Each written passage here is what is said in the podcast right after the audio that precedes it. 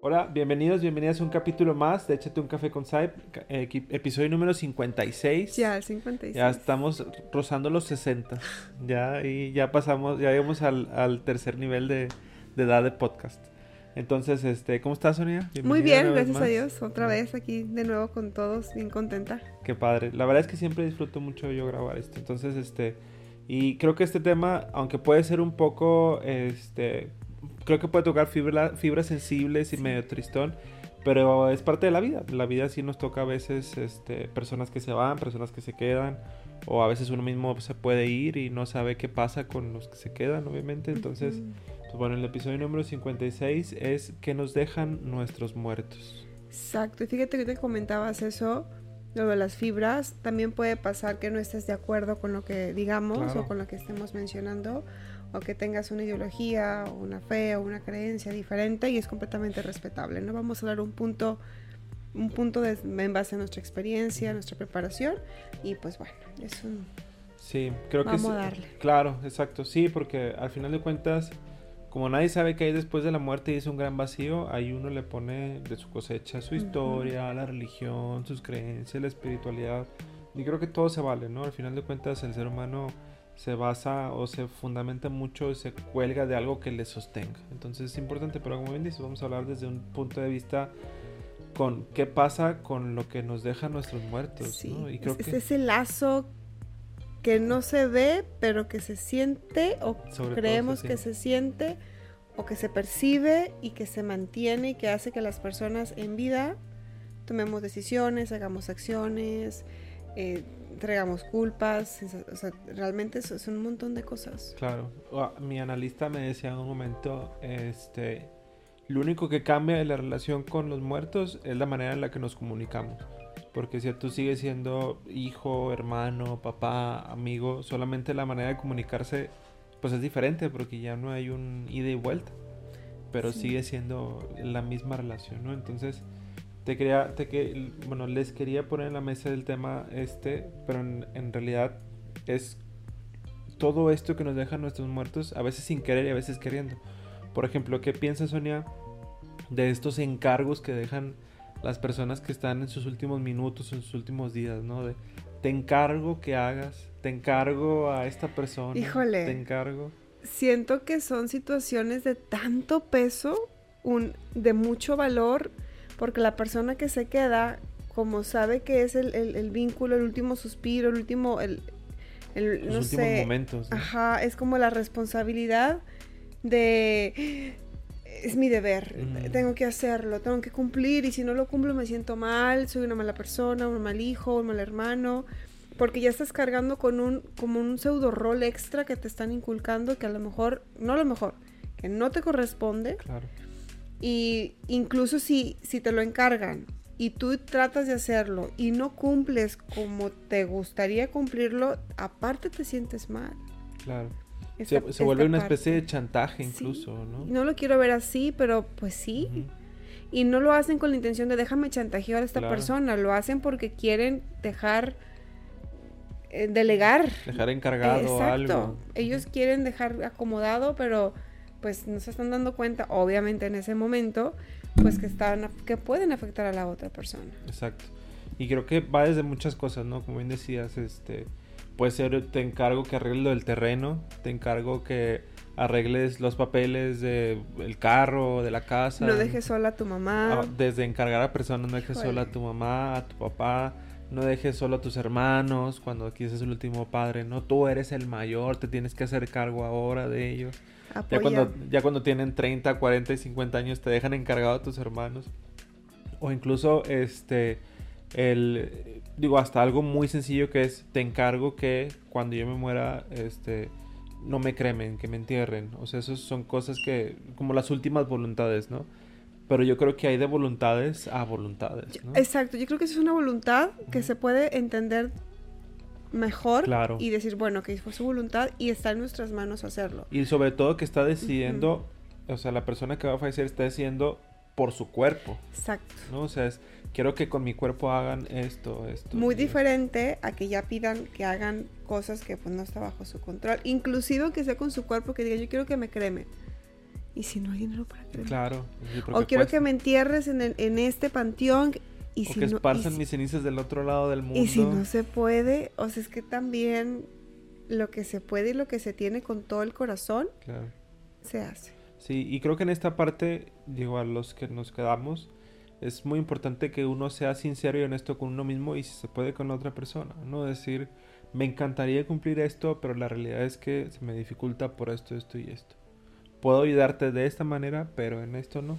¿Te refieres como a ponerle el límite en esos momentos? Qué difícil. Es bien complicado porque como sus últimos momentos, pero hay que pensar que son los últimos momentos de la persona, porque uno sigue vivo, ¿no? O sea, el otro sigue vivo y tiene una vida que hacer y quedarse con un encargo así de pesado con te encargo a tu mamá, te encargo a tus hermanos, te encargo que arregles, híjole, es complicado, ¿no? Entonces, creo que también uno tiene que ser sincero con uno mismo y hacer un ejercicio de honestidad, si se puede, con otra persona, porque incluso pensándolo, que le puedas decir que sí puedo, pero que posteriormente te des cuenta que ya no puedes, que ya no te alcanza, que no te es posible o viable, también ser sincero uno mismo y decir, hasta donde lo hice, pude. Y lo hice con todo el corazón, con todas las ganas. O sea, creo que este ejercicio de honestidad y sinceridad nos va a permitir encontrar el límite de nosotros mismos y poder poner un límite con esa persona, ese ser querido que se está yendo agregarle esas palabras que dijiste de la honestidad, el respeto. Claro. Es bien importante que en todo momento te estés respetando a ti mismo y que conozcas como hasta dónde puedes y hasta dónde no puedes, porque nos vamos. Yo no sé si esta parte de la mayoría, o me encantaría decir que la mayoría que ha tomado terapia, pues ha trabajado en, fortalecer su seguridad, en ver por nosotros mismos, el estar más a gusto con nosotros, el detectar cuando algo nos incomoda, porque en ese momento se pone en práctica. Es uno de los momentos más complicados y difíciles. No me ha tocado. Quizás no tengo la experiencia de decirte, ah, no, ya me tocó, fue complicado, pero lo logré. No, no me ha tocado esa parte. Como no me ha tocado, no puedo decir con libertad. Teóricamente sería lo más óptimo, pero a mí no me ha tocado. Exacto. ¿A ti? Sí, creo que sí. O sea, el, el hecho de estar en un momento donde esa persona sabe que se va a ir y te ponga sobre la mesa encargos que no alcanzó a hacer. O sea, sí es, es difícil, ¿no? Es difícil escucharlo. Una, porque sabes que esa persona no va a estar. Y otra, porque es, son encargos a veces muy pesados. ¿no? entonces, eh, digo, creo que adelantándoles al yo nunca nunca, pero creo que vale la pena platicarlo. Les platicaba ahorita antes de entrar que, por ejemplo, mi papá falleció de COVID un domingo y un viernes hablamos y me decía, este, eh, hoy entrar plática, ¿no? Hablamos tres minutos. Y me decía, este, te encargo mucho a tu hermano, este, para que veas por él. Entonces yo sí le dije, no, no, no, o sea, no, no, no, o sea, no. Él tiene su mamá, este, tiene quien lo cuide y yo tengo mis cosas. O sea, me decía, y, lo aceptó muy bien, me dijo, sí, sí, está bien, no te preocupes. Pero no te preocupes de entiendo, no un haz lo que quieras, ¿no? Entonces... Tú sabes, tú sí, exacto, sí. Pobre tío. No, no, o sea, se le dije que no, no, no, o sea, incluso dije, no te preocupes por eso, aquí está todo acomodado, ¿no? O sea, si alguien que se que vea por él, ya 20 años tiene, ¿no? Tampoco es un bebé. Entonces le dije, tú no te preocupes por eso, mira, tiene quien lo cuide, yo estoy aquí, tú preocúpate en mejorarte, ¿no? Lamentablemente no se mejoró. Pero lo primero que dije, y cuando yo hablaba con él, yo pensaba, dije, donde me suelte un encargo, lo voy a decir que no. Un minuto lo hizo, entonces fue como, no, no. O sea, yo preferí, dije, yo no, yo no puedo estar siguiendo con este encargo toda mi vida porque yo tengo una vida que hacer, ¿no? Entonces, sí fue difícil. Ahorita realmente no me arrepiento de haberle dicho que no, porque las circunstancias son de que alguien se hace cargo de él. Yo tengo mis cosas y ya está. Lo acabas de decir, te acabo de escuchar, te acabo de ver decirlo, esta parte de, de lo, el cómo decidiste ponerle ese límite y que no me arrepiento porque es algo que hoy en día yo, tengo mi vida claro. y a lo mejor en casa podemos escuchar ah qué envidioso o sea, qué, mal hijo, qué egoísta, porque hace eso. Pero viendo la parte de la, la retro que haces contigo mismo, repito, los que más han ido a terapia, darse cuenta de, a ver, no. No, claro. O sea, estoy viendo por mí. Si soy una red de apoyo, si algo pasa, una emergencia, ¿cómo voy a estar? No es como que, ah, no, ¿verdad? Sí. Pero estoy siendo individualista, estoy, estoy poniéndome a mí primero y estoy quitándome esa ancla extra del lenguaje verbal, como en otro episodio hablábamos, ¿no? De lo que las palabras te dicen, o te callan, no me acuerdo cómo era, pero muy interesante. Y aparte, aparte de esos pseudo chantajes, que no les quiero llamar así, pero...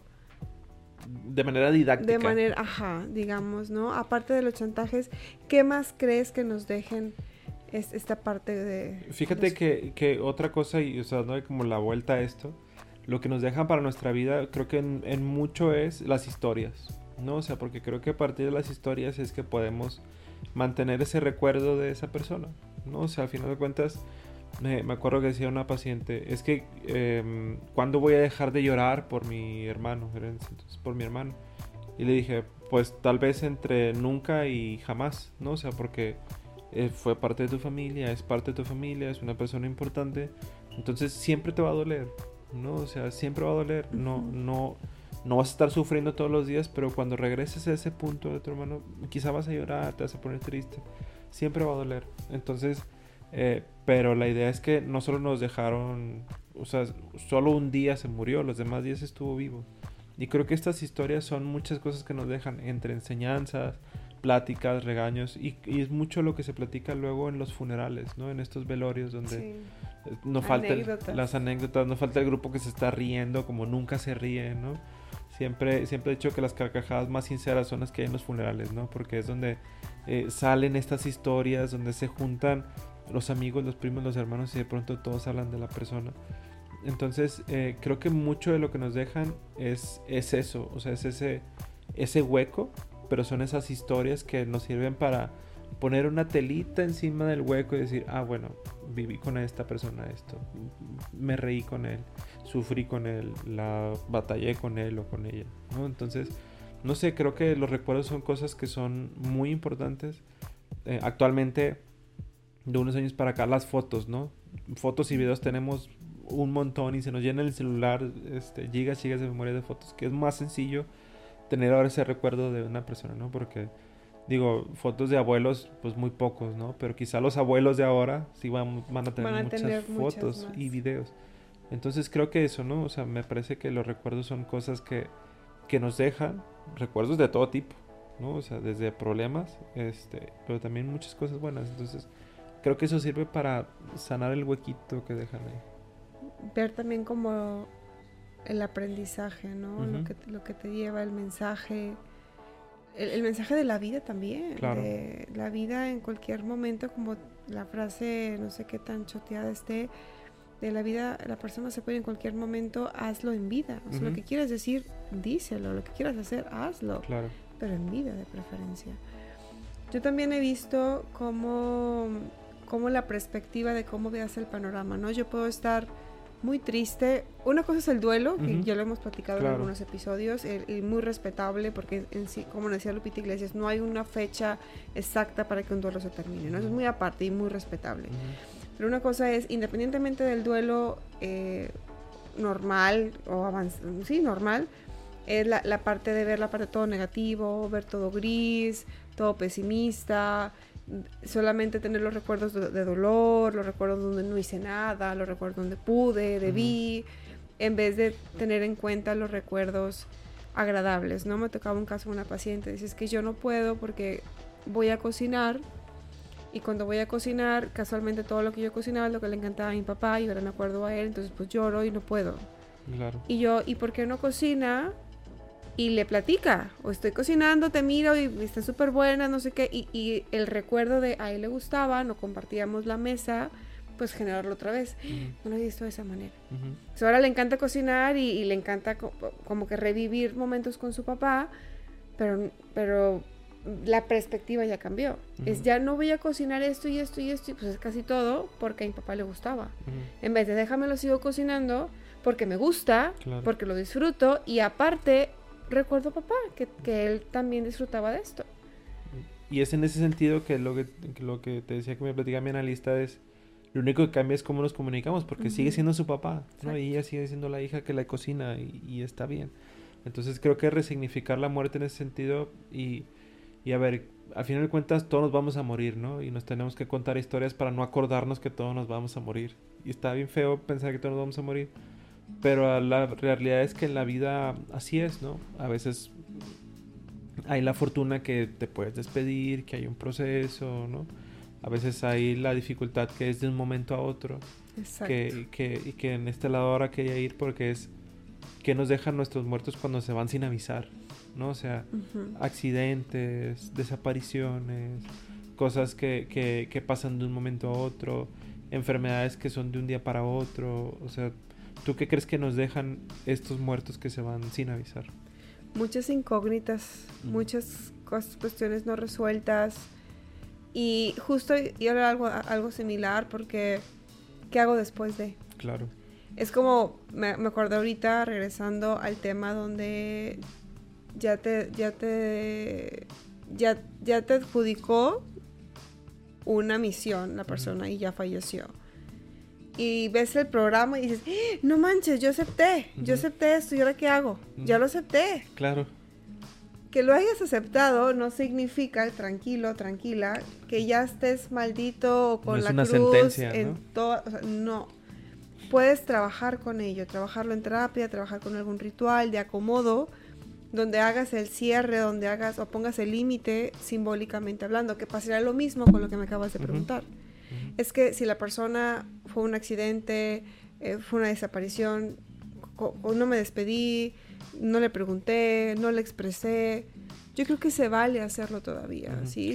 Hay, muchas herramientas para poderlo hacer todavía y donde igual es que no es lo mismo, quizás no es lo mismo, pero el objetivo sí es el mismo y puedes llegar a sentir algo muy parecido como si estuviera, pero la intención es acomodar y sanarlo en ti. Lo que tú vayas a necesitar es lo que haríamos. Uno requiere en hablarlo, uno requiere en escribirlo, uno requiere en hacer algo más con alguna actividad. Cada quien va a ir viendo qué le funciona más para poder cerrar, delimitar, acomodar situaciones como esas, porque es muy complicado. Se fue y ahora. Sí, y, eso es muy importante que dices, ¿no? O sea, como simbolizar la, la pérdida, porque eh, a veces lamentablemente las personas llegamos a pensar como, ¿de qué me va a servir si eso no me va a regresar a mi hijo, hija, hermano, primo? Si eso no me va a regresar a mi muerto, ¿para qué lo hago? Pero precisamente ponerlo en palabras, ponerlo en el cuerpo, ponerlo en una comida, en una carta, en un día, no, hace que podamos reacomodar las cosas. Reacomodar para que duelan, pero en un sentido de que duelan como deben doler. En un sentido de decir, pues es que ya falleció, ya se fue, no va a estar y es lo que sigue ahora, ¿no? Entonces sí es muy importante que más allá de que, eh, porque la, el proceso de reacomodar todas estas ideas no es para que el muerto regrese. Exacto. Sino es para decir, ¿y ahora qué sigue en mi vida? ¿No? O sea, no, y no es para olvidarlo.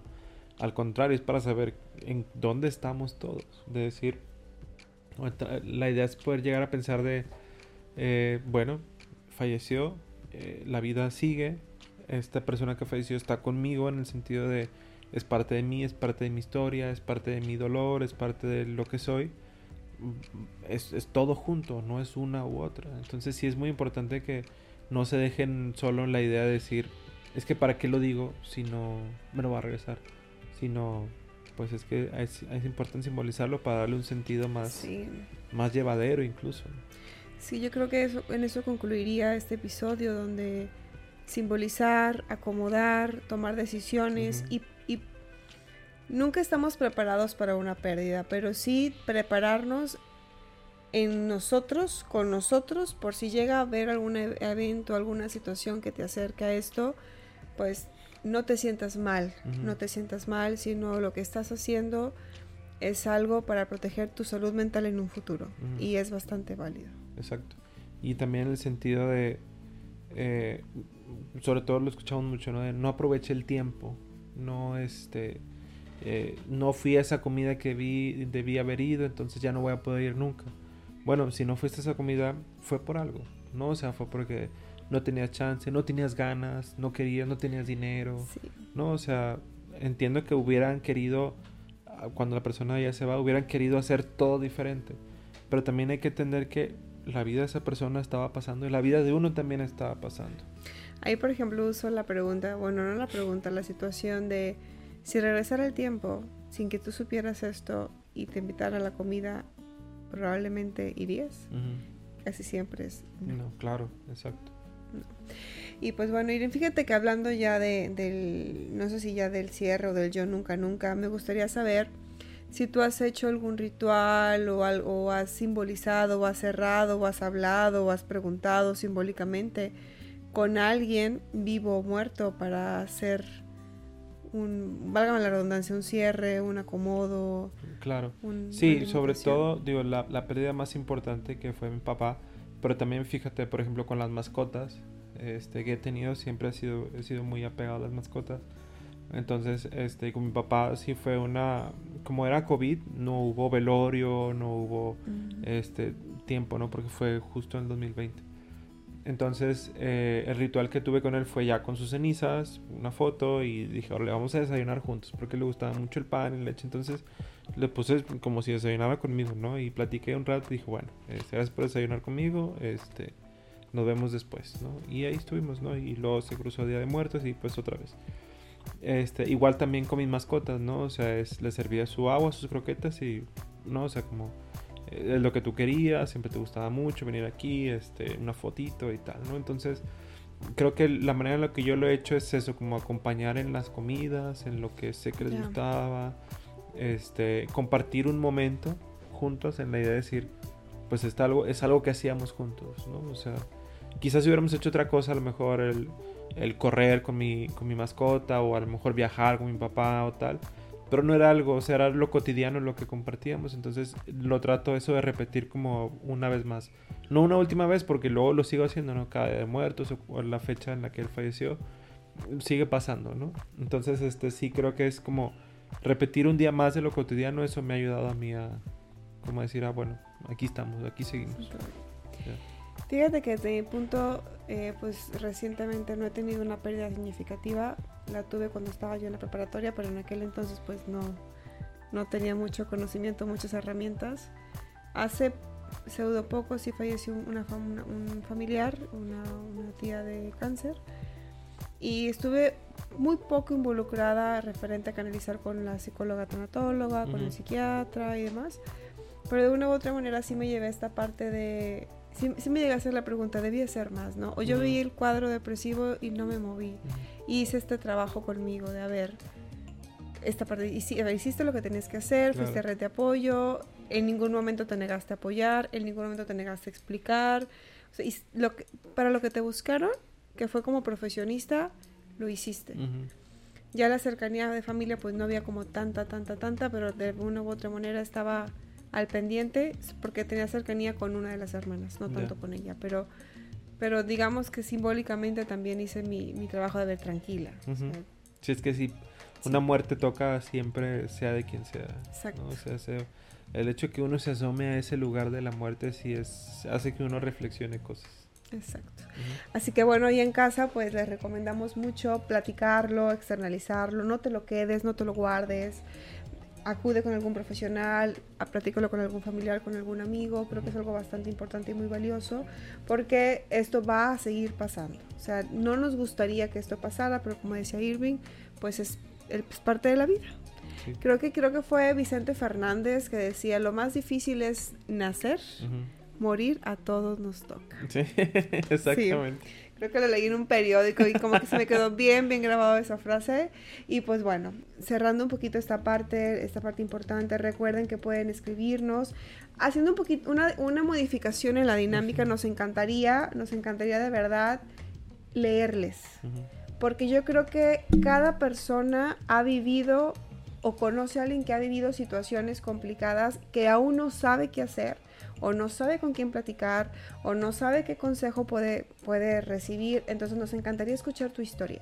Si tu historia tiene que ver con el yo sigo con esa cruz cargando, a mí me pasó esto, yo viví esto, yo logré esto, nos encantaría leerte, nos encantaría compartir tu historia en otro episodio y agregarle alguna conclusión, agregarle algún consejo por parte de nosotros para que más gente pueda darse cuenta de lo que está pasando, de lo que estamos viviendo. no nada más te pasa a ti. Creo que si empezamos a compartir historia nos vamos a dar cuenta que es un común denominador y es un todo. Entonces, encantados de poderte leer, de poderte, de poder que compartas un espacio aquí con nosotros y eso creo que va a ser bastante Y, y lo leemos la siguiente ahí. Lo leemos la siguiente. Perfecto. Puede ser anónimo. Puede ser anónimo, definitivamente gracias Emilio, puede ser anónimo, puedes poner tu nombre, lo que puedes ponerte un seudónimo, lo que tú quieras de aquí en adelante creemos que es importante esta parte de estar leyéndole, de estar compartiendo sus anécdotas, así que nosotros encantados de poder difundir por este medio. Y pues bueno, vamos a recordar que nos pueden encontrar en nuestras redes sociales, a una servidora, estoy como Psic Sonia Luna, tanto en Instagram como en que sigue es, es, en, TikTok y en Facebook y demás. Yo estoy como arias.psicología en Facebook, en Instagram, en TikTok también pueden encontrar así. No me llamo sin TikTok, pero sí me pueden encontrar también. sí. Este, y ahí estamos viendo igual algunos clips de aquí y algunas otras cosas y ahí también por ahí nos pueden contactar.